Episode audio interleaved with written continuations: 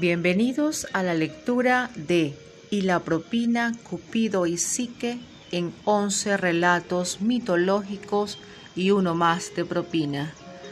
Versión de las historias que conforman la mitología griega recreadas por Tony Lacay y Montserrat Villadeval. Les narra Vanessa Hidalgo, su profesora de literatura. La pieza que escucharán en el fondo se llama Orpheus Odyssey, Legends of Israel.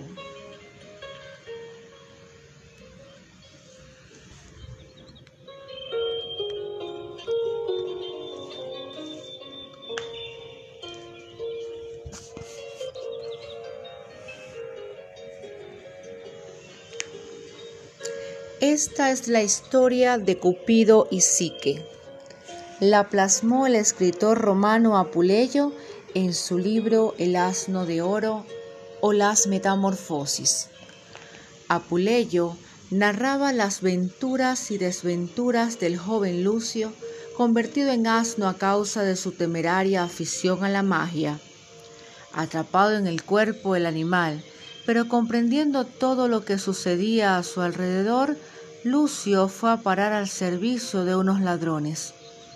Aquellos malvados malhechores raptaron a una joven doncella la misma noche de su boda.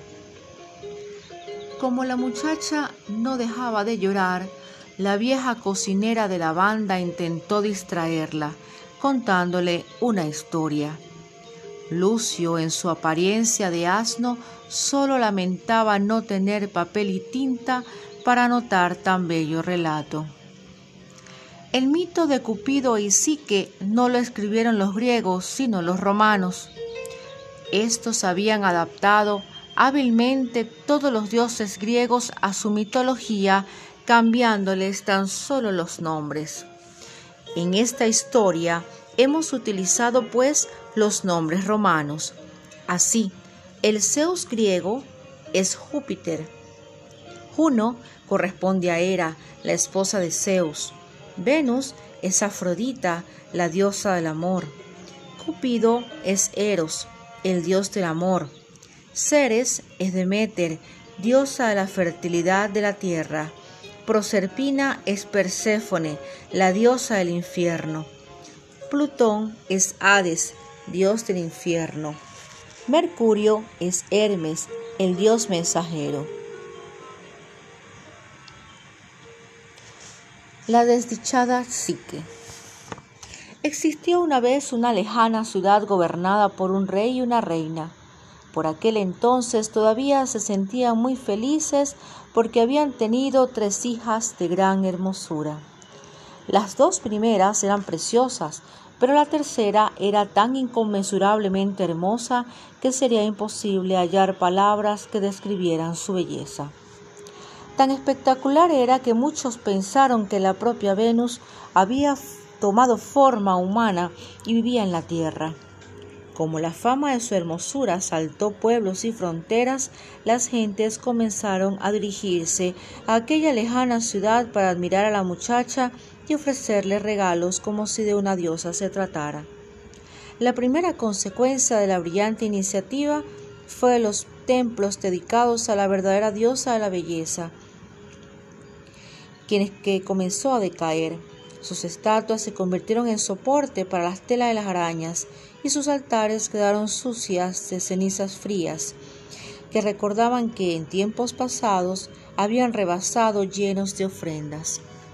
La segunda consecuencia fue la ira de la diosa Venus, que no era en absoluto recomendable para la salud. ¿Cómo puede ser que yo, la diosa del amor, me vea vilipendiada e insultada de una forma tan humillante por una simple mortal? Una mujerzuela ha robado mi identidad y ha copiado mi gesto. Olvida sin duda que un pastor me prefirió a las diosas más hermosas en un juicio que validó el propio Júpiter, pero yo haré que se arrepienta de su hermosura ilícita. Llegado a este punto comenzó a llamar a gritos a su hijo Cupido, el joven dios del amor llegó invisiblemente alarmado. Cuando Venus lo vio entrar, sintió un estremecimiento de placer como siempre solía sucederle, orgullosa de haber dado a luz a un ser tan incomparablemente bello. La sola mención de Cupido acostumbraba a provocar estremecimientos de otra índole en dioses y humanos. El joven, mimado y protegido por su madre, era el verdadero terror del cielo y de la tierra.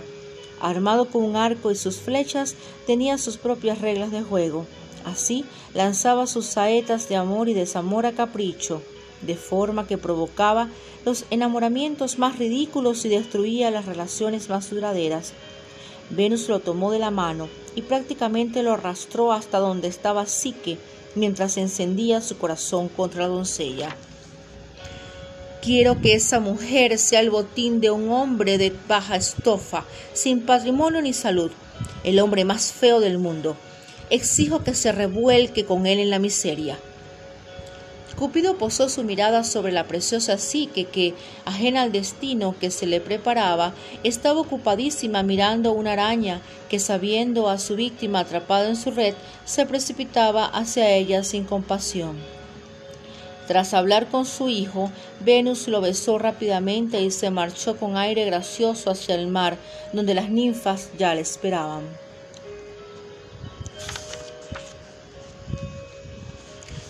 El marido de Sique. Cuando Sique se supo sola, toda la fuerza y la arrogancia la abandonaron y se rindió a las lágrimas y al desánimo. Se dejó caer en el suelo y se sumió en tal estado de agitación que apenas se dio cuenta de que el suave viento del cierzo la tomaba en su regazo y la llevaba por los aires hasta depositarla con la mayor delicadeza en un prado verde. Para entonces ya estaba dormida. Al abrir los ojos tras un largo descanso, su corazón se alegró ante lo que veía. Nada de riscos desnudos ni de procesiones fantasmagóricas. La rodeaban las flores y los árboles, y la música que oía no era la propia de un funeral, sino el alegre entrechocar del agua del río con las piedras de su lecho. A lo lejos la muchacha divisó un enorme palacio, un edificio que no parecía construido por mano humana, sino divina. Se detuvo extasiada ante sus puertas, decoradas con figuras que daban la sensación de arremeter contra los intrusos, pero no contra ella. Al percibir su presencia, los costes giraron como si unas manos invisibles se empujaran. Una fragancia exquisita le dio la bienvenida y el eco de unas voces lejanas la impulsó a entrar. Las estancias sucedían unas a otras, a cual más singular y sorprendente. El paseo le brindó una exhibición de los más bellos materiales, unidos a los colores más afortunados y a un gusto exquisito en la decoración sí que avanzaba extasiada sin osar siquiera rozar aquellos tesoros que no tenían una llave que los custodiara. De repente, el eco de bienvenido que la había acompañado todo el tiempo se convirtió en una voz dulce que le susurró al oído. ¿Por qué te asusta la riqueza? No tiembles como una hoja, bellísima psique, porque todo lo que ves es tuyo. No dudes en tumbarte en un lecho si te sientes fatigada. No tardes en pedir un baño si deseas borrar de tu rostro memorable las huellas que dejaron las lágrimas. No aplaces el momento de comer. Y como se notó cansada de nuevo, un magnífico lecho apareció ante sus ojos y de nuevo cayó profundamente dormida. Cuando despertó, las voces le ayudaron a asearse y al salir del baño ya le esperaba una mesa servida con los más soberbios manjares. Los platos eran tan espléndidos que en una visión se importunaban los unos a los otros. Era difícil elegir entre lo conocido y lo desconocido, porque todo se hacía irresistible, primero a la vista y después al paladar. Pese a todo, sí que prácticamente no probó bocado. Las voces que la acompañaban en todo momento lamentaron sin malicia tener una comensal tan poco agradecida. Sí que sonrió y al momento alguien comenzó a tañer un laúd y entonó la canción más dulce y conmovedora que la joven hubiera oído nunca. Sí que se sentía bien acogida y arrullada por aquellos ecos sin cuerpo que se desvivían por su bienestar. Sin embargo, la noche se acercaba y una insidiosa angustia había comenzado a crecer en su pecho. Intuía que llegaba el momento de conocer a su marido. Sobre su lecho vio un delicado camisón de novia. Sí que acarició la tela y se le acercó al rostro. ¡Qué suavidad! ¡Qué aroma desprendía! La prenda le quedaba como una segunda piel. La joven dio pequeños saltitos de placer cuando el espejo le devolvió su imagen. El tiempo de espera se hizo eterno. No podía conciliar el sueño y vio cómo la luz iba palideciendo hasta desaparecer, como si el sol se hubiera puesto dentro de la habitación.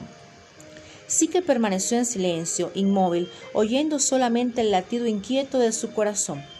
Cuando ya estaba todo sumido en las tinieblas, sintió una presencia junto a sí, una respiración que le rozaba la oreja y le acariciaba los cabellos. Se estremeció y al punto una mano protectora se posó sobre la suya. Sí que no sintió miedo, al contrario, estrechó con fuerza los dedos que se le ofrecían y con su otra mano buscó el rostro de su compañero. Demasiado tarde, porque ya otros labios tocaban los suyos y ella los recibió gustosa. Antes de que fuera de día, el que ya era su marido desapareció. Sí que no había contemplado aquel rostro que ya amaba, no importaba estaba perdidamente enamorada de su amante secreto. Solamente con pensar en su voz se arrebolaba y el recuerdo de sus caricias la hacía temblar de placer.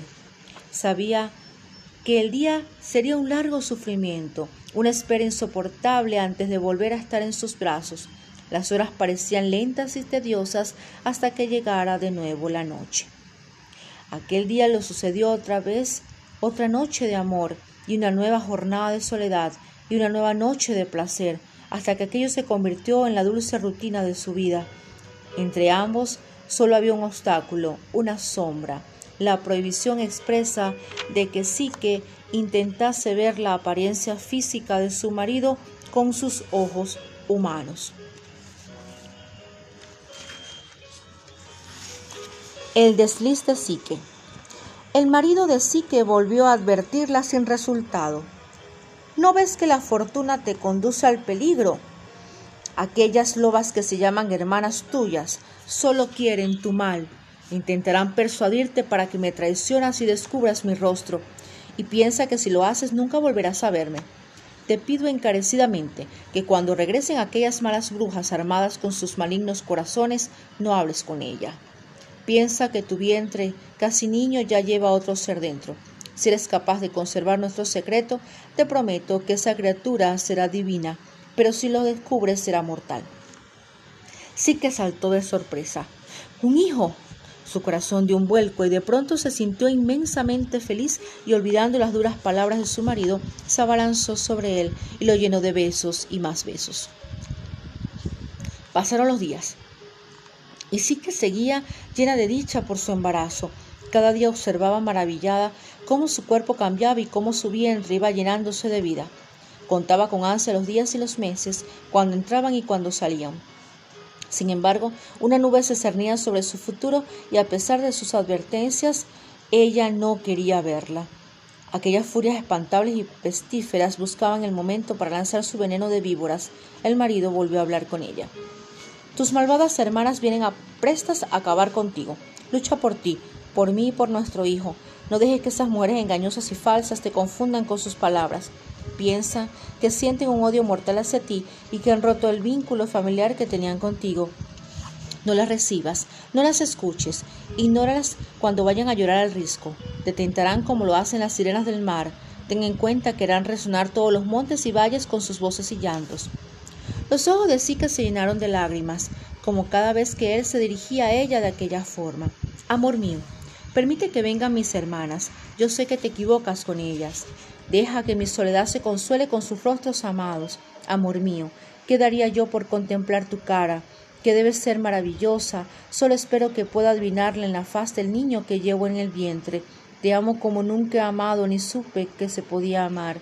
Te suplico por tus cabellos largos y fragantes, por el amor que te tengo, por tu rostro que solo he acariciado, que permitas que regresen de nuevo. Con esas palabras dulces, vertiendo lágrimas y limpiándolas con sus cabellos, sí que volvió a vencer la resistencia de su esposo otra vez. A la mañana siguiente, las dos arpías llegaron guiadas por sus malos propósitos, atracaron sus naves en el puerto y se lanzaron hacia el risco sin siquiera visitar a sus padres, todavía dolientes por la desaparición de Sique. Cuando llegaron a la cima, no esperaron a que el viento las izase. Su ansia era tal que se precipitaron al vacío confiadas en que el cierzo las recibiría en sus alas. Este, siguiendo las órdenes de su amo, las tomó y las depositó suavemente en el suelo. Las dos hermanas corrieron hacia el palacio de Sique y abrazaron con gélida calidez a la que querían perder. Solo cuando vieron el, vientre abultado de la muchacha, se les atragantaron las palabras, ya que ninguna de ellas había sido bendecida con descendencia. Hermana, ya no eres la niña que recordábamos, ahora serás madre, qué bienaventuradas nos sentimos y aunque la voz se le rompió a causa de la rabia y la frustración, sí que pensó que las traicionaba la emoción. Y las hermanas se aprovecharon de ello, se tomaron su tiempo para asegurarse la jugada. Con su amor fingido comenzaron a doblegar sutilmente la voluntad de la joven. Con palabras suaves y engañosas, con gran disimulo, le fueron preguntando sobre su marido. Sí que, confiada y olvidando las constantes advertencias del Dios, contestó Es un gran mercader con una vida muy atareada a causa de su negocio. No, no, Sique, nosotras queremos saber cómo es. La pequeña Sique sonrió con expresión soñadora. Es hermoso y un poco mayor. Ha llegado ya a la mitad de su vida y sus cabellos han comenzado a blanquearse. Las hermanas se miraron durante un momento. Por fin, Sique se había traicionado. Allí estaba el telón de Aquiles de su relación Relamiéndose como hienas, se apresuraron a despedirse, no sin antes abrazarla mil veces y mentirle vilmente sobre lo felices que se sentirían sus padres al enterarse del aumento de la familia. Pero cuando llegaron al risco ya no pudieron contener su negra satisfacción. ¿Qué me dice de las mentiras de esa miserable? Una vez afirmó que su marido era un joven al que las barbas solamente le apuntaban y hoy ya casi tiene canas. ¿Quién puede ser aquel que en tan poco tiempo pasa de la juventud a la vejez? Está claro que esa mala mujer o nos engaña o no tiene idea de quién es su marido. Si llega a alumbrar el pequeño Dios que lleva en su vientre, yo me ahorco. No te preocupes, hermana, la muy tonta nos ha proporcionado el puñal que clavaremos en su vida.